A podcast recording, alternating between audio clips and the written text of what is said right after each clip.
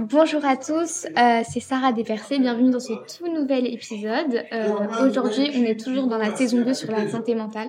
Je m'excuse d'avance pour euh, les, bruits de fond puisqu'on enregistre aujourd'hui dans un, un, café, un très bon café iranien qui s'appelle le Pouya. Je vous recommande de venir à Paris. Pour moi, aborder de la santé mentale, c'était essentiel, mais à la fois, ce qui me semblait encore plus essentiel, c'était d'avoir des personnes adaptées pour parler de ça. C'est pour ça qu'aujourd'hui, on reçoit un professionnel de santé euh, qui est psychologue. On reçoit Monsieur Kissala Mouyabi. Monsieur Kissala Mouyabi, bonjour. Bonjour. Bonjour. Alors, est-ce que vous pourriez commencer par euh, vous présenter et parler un petit peu de votre parcours, s'il vous plaît? Ok. Alors, je suis euh, Kissala Mouyabi.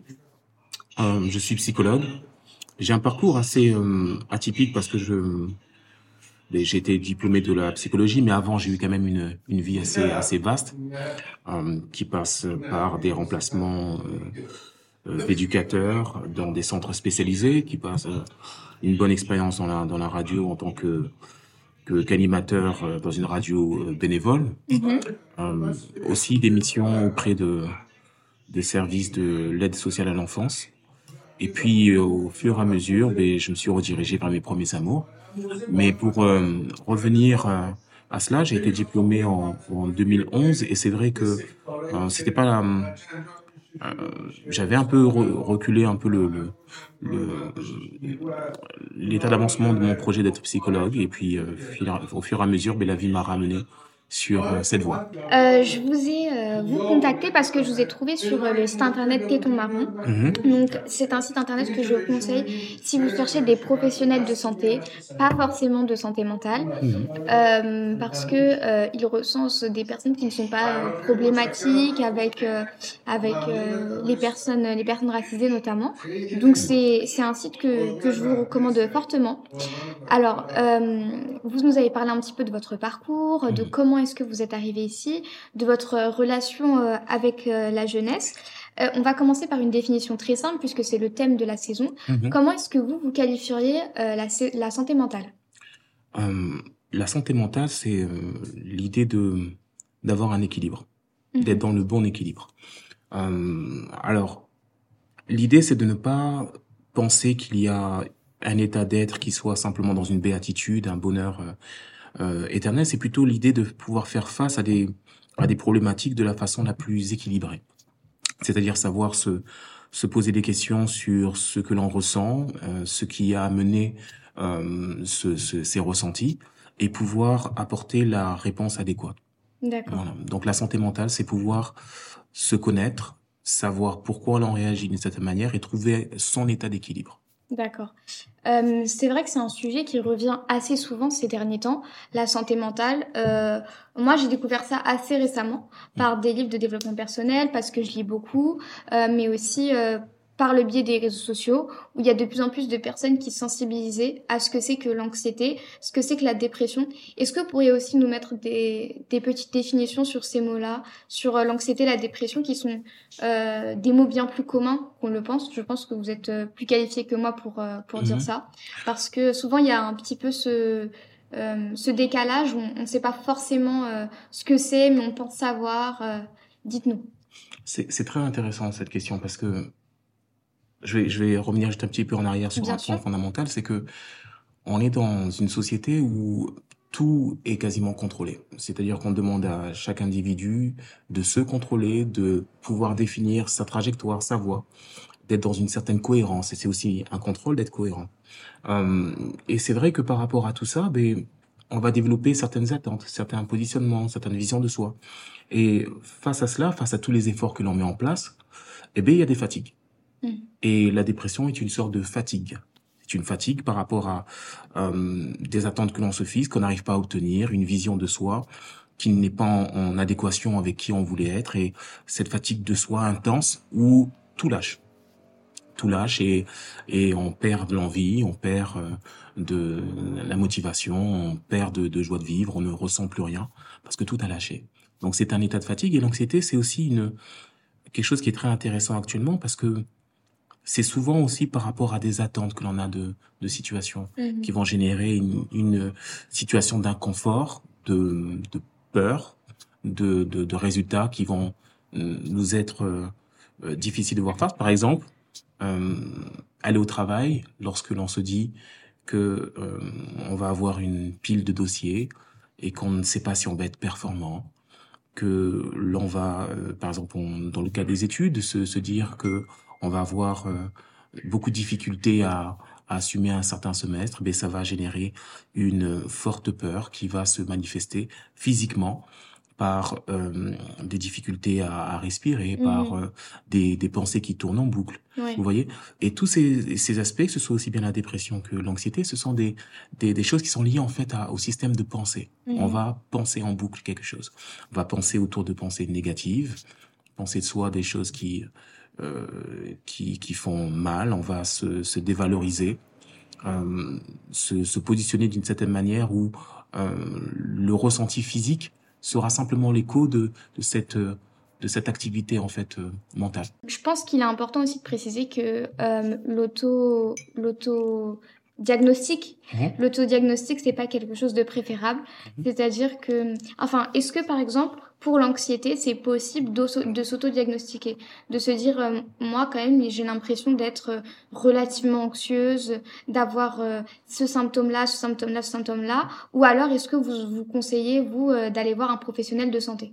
Je pense que l'anxiété peut-être on peut se on peut se, voir dans ce dans, dans, dans, dans, des habitudes d'anxiété, dans des, des comportements où effectivement on est on est, on est soumis un peu à ces, ces angoisses et ces anxiétés. C'est pas une mauvaise chose. Je pense que l'idée, c'est plutôt la gestion du stress et de l'anxiété, des angoisses. Mmh. La gestion de, de, de, des émotions, c'est pas toujours évident seul. C'est pas toujours évident. Euh, parce que par moment, on peut très bien agir sur le symptôme, c'est-à-dire euh, par des techniques de respiration. Et je conseille à, à tous les auditeurs euh, du podcast de pouvoir en fait avoir une activité régulière de respiration. Mmh.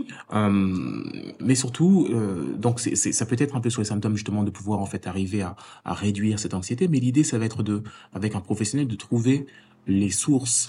Qu'est-ce qui amène justement euh, la personne à être anxieuse? Je voulais un petit peu revenir sur votre rapport à la jeunesse parce que vous avez dit que vous avez été très proche de la jeunesse. Mmh. Moi, j'aimerais vous demander, selon vous, quel a été euh, le pivot au niveau de la prise de conscience par rapport à la santé mentale Parce que il y a quand même une chose sur laquelle je voudrais revenir. Euh, et peut-être qu'on va redéfinir. Qu'est-ce que c'est que la jeunesse en fait? Qu'appelle-t-on la jeunesse? Euh, Et pour moi, c'est quand même assez intéressant cette question. Avant de revenir au rapport, c'est que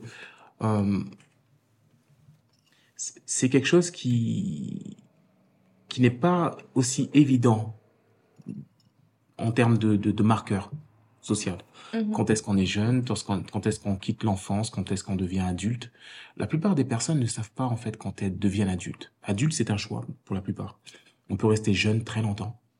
Est-ce que 30 ans c'est jeune? Est-ce que 40 ans c'est jeune? Euh, On peut rester dans un dans une habitude de jeune pendant un bon moment. Maintenant, si on prend l'aspect jeune par rapport à l'âge, qui va être peut-être entre 18 et 25 ans, ça veut dire dans la phase de réalisation de soi, la phase de découverte, je pense que c'est quelque chose d'intéressant et sur lequel j'ai été plus ou moins amené à travailler parce que en travaillant dans l'insertion professionnelle, en travaillant avec euh, des jeunes en, issus de l'aide sociale à l'enfance, justement sur euh, des, des, des, problématiques de, de, où on essayait de pouvoir insérer d'une certaine manière ce jeune, ces jeunes dans, dans une vie euh, dans, dans, la vie, tout simplement. Mmh. Donc c'est vrai que ce que ce que je trouvais vraiment intéressant, c'est la dynamique. Euh, il y a différentes jeunesses. Il y a une jeunesse qui va être dans cette énergie euh, et avec une idée fondamentale de ce, ce que ce qu'elle veut faire. Et puis il y a aussi toute cette jeunesse perdue. Et ça, je trouve que c'est intéressant d'aider à savoir qui on est. Et c'est c'est c'est ça qui était qui est important pour moi et que je rencontre même dans ma patientèle. J'ai beaucoup de de personnes euh, suite au, au justement au, au, confinement qui sont venues très jeunes, mmh. dès 18 ans, 19, 20, 25 ans, qui effectivement viennent avec cette idée de vouloir se connaître. Oui. Donc euh, pour revenir à votre question, je c'est assez difficile pour moi de définir en fait mon rapport. Je pense que c'est simplement un rapport bienveillant et euh, d'humilité et d'apprentissage mutuel. on a parlé tout à l'heure euh, du fait de, de l'anxiété euh, qui était, euh, qui était peut-être plus importante au niveau de, de la scolarité. Vous, où est-ce que vous placeriez euh, la scolarité euh, euh, dans les barrières euh, qui, qui peuvent empêcher d'accéder au bien-être? Hmm. Ça, c'est très intéressant aussi. On est dans un monde qui est quand même assez différent. Vous voyez, par exemple, à un moment donné, l'école façonnait énormément. C'est-à-dire que le monde était un petit peu moins ouvert sur les capacités qu'on peut faire maintenant. Euh, donc l'école façonnait, on donnait des métiers définis, le, le, le diplôme amenait un signal qui était très très important et qui était évident. Lorsque vous allez dans telle ou telle école, vous étiez quasiment sûr d'avoir tel ou tel métier. Et c'était un petit peu la promesse qu'il y avait. Il y avait l'idée de promesse.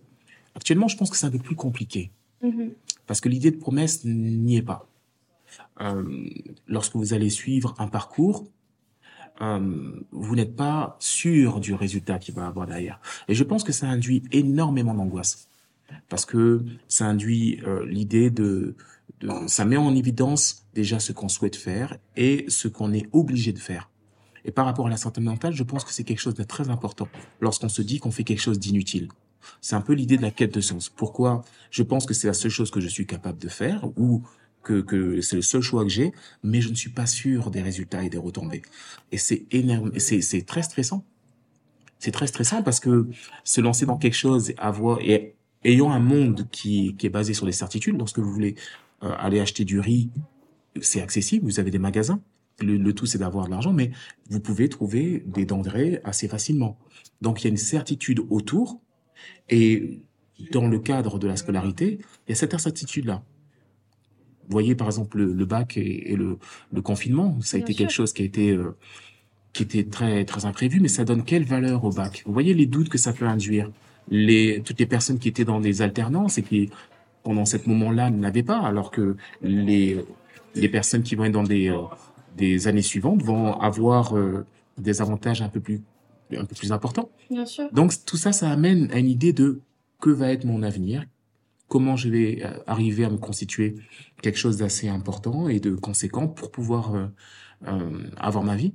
Et je pense que oui, tous les événements et la nouvelle façon de voir l'école amènent énormément d'incertitudes et l'incertitude amène euh, beaucoup de peur, de doute et voilà, de stress et d'angoisse. Donc, il faut aussi apprendre à se détacher de cette pression scolaire parce que sinon, c'est enfin, c'est un cercle sans fin et on va pas ça, ça va pas s'arrêter. Mhm. Il y a, je pense qu'il faut voir euh, aussi euh, au-delà, euh, au niveau de. C'est pour ça que moi, je- j'envisage, enfin, j'encourage beaucoup de personnes dans la mesure du possible, certes, parce que il y a beaucoup de cursus qui sont pas choisis parce que il n'y a pas certaines débouchés, etc. Et puis ça reste quand même la, la priorité numéro une. Mais moi, j'encourage toujours les personnes à faire des cursus qui leur plaisent un minimum, parce que sinon, euh, bon, je vais pas dire c'est la dépression assurée pour pas faire un abus de langage, mais euh, je pense que vous êtes d'accord avec moi sur ce point-là que si on, on fait quelque chose qui nous plaît pas ou très peu, euh, c'est c'est assez compliqué. Je, je parlais de ça récemment et je, c'est, c'est un point de vue que, personnel, c'est que je pense que il y a quelque chose qui est lié à la passion et l'amour. Euh, une relation va à deux sens. Euh, mais l'amour, c'est toujours dans un seul sens. Quand on aime quelque chose, on donne. Vous voyez? Et parce qu'on donne, on est capable de se satisfaire de donner. Et si on se satisfait de donner, on est satisfait de faire. Et vous voyez, c'est très important parce que lorsqu'on se lance dans un parcours, soit on voit les études comme une relation, c'est-à- c'est-à-dire je donne et je reçois, ou soit on le voit comme quelque chose que l'on aime, une passion. Je fais parce que j'aime. Et c'est, ce sera toujours, toujours plus fort de faire parce qu'on aime, parce que là, on ne comptera pas les efforts. Vous voyez? Et hum, je suis d'accord avec vous qu'il faut trouver une voie dans laquelle on se plaît, même si c'est pas toujours évident. Mais avant toute chose, je crois qu'il faut réapprendre à lâcher le contrôle, c'est-à-dire apprendre que euh, la plupart des choses que l'on fait peut-être sont vouées à l'échec et accepter ça, accepter que même après un échec, on peut se relever, parce que l'échec est un apprentissage. L'échec peut nous permettre de voir une voie qu'on ne voyait pas au début. C'est comme un arbre qui cache une forêt, et lorsque vous vous butez sur l'arbre, et vous voyez, vous avez notre perspective, et vous voyez d'autres choses. Et, et c'est important de lâcher un peu l'idée de la certitude. Donc, il faut pas faire les choses parce que c'est sûr, il faut faire les choses parce qu'on on aime. Et puis au fur et à mesure, ben, on va réussir à, à se faire confiance et trouver une voie.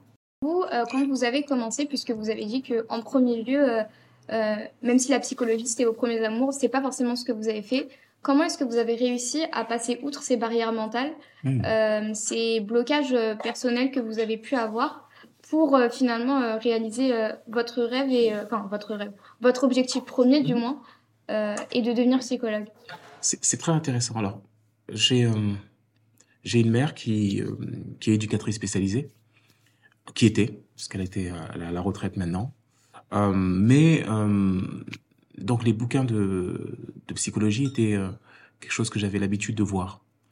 Et sans m'en rendre compte, j'avais déjà cette posture-là quand j'étais plus jeune, d'avoir euh, cette écoute, cette euh, cette idée de, de, de, de, de penser au bien de l'autre. C'était un positionnement que que j'avais. Et lorsque je me suis lancé dans les études, c'était pas c'est évident. Au début, les études n'étaient pas quelque chose de, de facile mais j'ai toujours été connu pour persister dans ce que je faisais.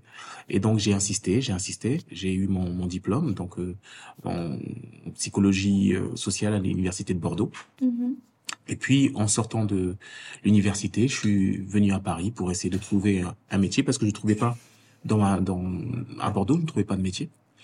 Et j'avais ces a priori par rapport à mon nom, Mouyabi, Kisala, et euh, j'avais ça en tête. J'avais l'idée que peut-être que ça serait beaucoup plus difficile. Et euh, par euh, par facilité, je me suis lancé dans d'autres voies. Alors même si c'est pas des voies faciles, au contraire, ce que j'ai ce que j'ai fait, j'ai entrepris donc euh, une, première une première expérience dans l'insertion professionnelle. J'ai travaillé avant dans le diagnostic social, mais j'ai été vers l'insertion professionnelle où j'ai travaillé sur des problématiques liées euh, euh, à l'emploi principalement. Et puis au bout de quelques temps, je me rendais compte que c'était pas ce qui me convenait. Et euh, chemin faisant, étant musicien aussi, mais j'ai re-rencontré un, une personne qui m'a présenté son projet dans l'aide sociale à l'enfance, euh, dans lequel je pouvais apporter euh, une médiation par l'art, donc qui mêle à la fois la musique et aussi la posture de, de, de, de avec les connaissances en, en, termes de mhm. psychologie. Et j'ai fait ça pendant trois, quatre ans. Et puis à un moment donné, je me suis euh, retrouvé à me dire que ça serait bien aussi si je pouvais euh, ouvrir mon cabinet. Et donc, ce qui m'a amené à, à, à, à, sauter le pas, c'est que je me suis dit, ben, si je le fais pas maintenant, ça ne sera jamais. Et puis, j'ai ouvert mon cabinet, et à ma grande surprise, parce qu'avec les idées d'a priori, l'idée c'était que que je ne pourrais pas avoir une patientèle. ouais. Et finalement, au bout de quelques mois, j'ai eu ma patientèle, et euh, ça a pu confirmer euh, que j'étais réellement fait pour ce métier. Bah, félicitations, on est vraiment ravis pour vous. Merci. Euh, on arrive vers la fin euh, de l'épisode. Euh, avant de vous poser les dernières questions, euh, parce qu'on est pour rester dans ce que vous disiez, est-ce que vous auriez des, des conseils à, de, à donner à des jeunes qui se retrouvent dans la même position que vous, qui ont des a priori sur ou leur identité ou les, les voies qu'ils veulent poursuivre et qui se mettent des barrières mentales? Hmm. Je dis souvent que le rôle du monde, c'est de freiner. On peut pas être deux à se freiner. Le monde est, par essence la place des limites. Donc l'idée c'est de laisser, de conférer, de laisser le rôle au monde de nous limiter et de nous dans la position de pousser. Il faut pousser ses limites. C'est la seule façon que l'on a de grandir. Euh, c'est bien d'avoir des a priori, c'est bien d'avoir euh, une façon de, de, percevoir les choses, mais il faut pas penser au résultat. Il faut mieux penser en, fait à ce que l'on aime. Et on peut surprendre. Mhm. Quand on aime faire quelque chose, ben, et qu'on se limite un peu moins, on est toujours limité. C'est l'essence même de de la de la des pensées qui nous amènent à nous voir et nous constituer une façon euh, limitée de nous-mêmes. Mais l'idée, c'est de pouvoir en fait avancer et les choses se font petit à petit. Il n'y a pas de résultats qui viennent euh, en un seul coup. Chaque carrière, chaque voie se construit.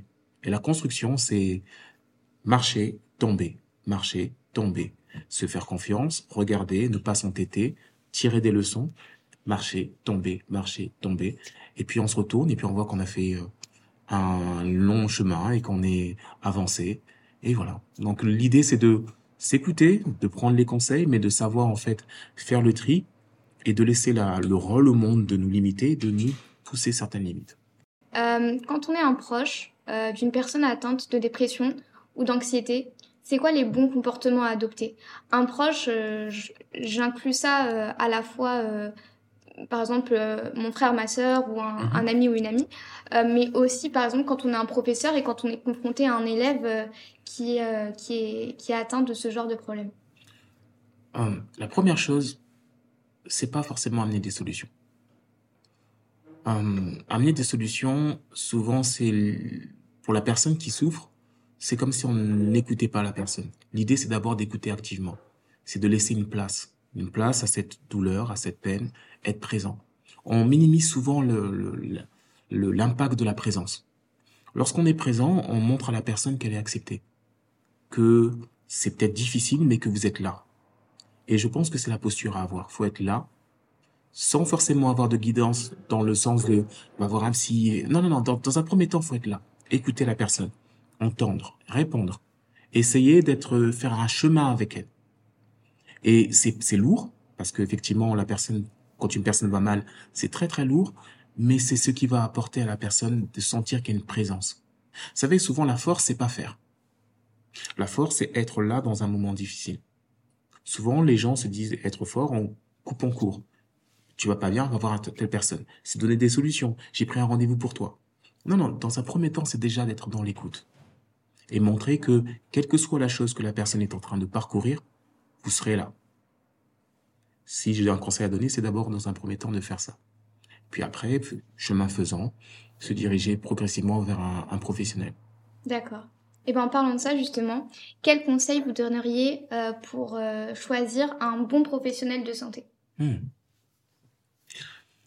euh, C'est une question très compliquée parce que on ne sait pas en fait, même si la personne est très très très très euh, professionnelle, chaque situation est différente. Une personne va être efficace avec euh, un patient et avec un autre patient, ça va être euh, très difficile. L'idée c'est de commencer à appeler pour savoir comment on se sent avec la personne. Donc, ce que je donnerais comme comme conseil, c'est de regarder sur les différents sites, les réseaux, les les avis que vous pouvez trouver sur Google aussi lorsque vous cherchez une personne. Doctolib est quelque chose de bien, mais vous avez d'autres plateformes. Vous avez euh, euh, Tomo, vous avez euh, Myriad, vous avez Téton Marron aussi qui recense énormément de, de, professionnels. Et l'idée, c'est de, de se dire, OK, dans un premier temps, j'ai le contact d'une personne qui me paraît bien. Dans un second temps, je tente de communiquer. Je parle avec la personne. Je parle de ce que je suis en train de traverser. Et je questionne la personne sur le... Déjà, je questionne mon ressenti lorsque je parle avec cette personne. Et puis, je peux poser des questions sur son approche euh, par rapport aux, troubles que, qui, me, qui me font souffrir. Et euh, lorsque vous sentez que vous vous sentez en sécurité, ben, vous pouvez avoir cette première séance. Mais c'est pas parce que vous avez la première séance qu'il faut continuer avec la personne. Si vous sentez que euh, ça ne marche pas du tout, ben, il faut essayer de trouver une autre personne et, et voilà. Il faut pas rester bloqué quand on rencontre un premier professionnel de santé, il faut aller voir plus loin. Exactement. D'accord. Merci beaucoup d'avoir été notre invité aujourd'hui. Mmh. Euh, je tiens à... Merci beaucoup. Je tiens à dire que euh, vous avez eu euh, le courage d'accepter parce que c'est pas forcément euh, simple de venir parler quand on est un psychologue, de parler de son métier. Euh, parce que euh, j'ai essuyé euh, des refus au début, donc je voulais vraiment vous remercier pour ça, d'autant plus que vous avez vraiment un parcours vraiment inspirant, etc. je vous invite, lorsque Monsieur Mouyabi aura, aura fait ça, d'aller le suivre sur ses réseaux. Est-ce que vous avez des recommandations avant de, de terminer? Ça peut être une chanson, un livre, ce que vous voulez. Il y a des, des, des, il y a quand même des, des livres qui sont très très bien. Et je pense pouvoir en citer quelques-uns. J'aime le l'alchimiste de Paolo Coelho. C'est un très bon, très bon livre. Euh, il y a le piège du bonheur aussi de, du docteur Ross Harris, qui est très très bien. Euh, et puis Christophe André, je médite jour après jour. Euh, si je peux donner vraiment un conseil de, pratique, c'est vraiment, comme je disais tout à l'heure, un petit peu de respiration tous les jours et un peu de méditation tous les jours. Et ça permet d'avoir quand même un peu plus de recul sur ses pensées. Et euh, ça permet de se sentir mieux quant à l'idée de pouvoir se faire euh, face à soi lorsqu'on est dans, des moments de solitude. Voilà, donc le Paolo Coelho, l'alchimiste, Dr. Rossari, ce piège du bonheur et la méditation. D'accord. Ben, merci beaucoup d'avoir été notre invité aujourd'hui. À bientôt pour euh, le prochain épisode.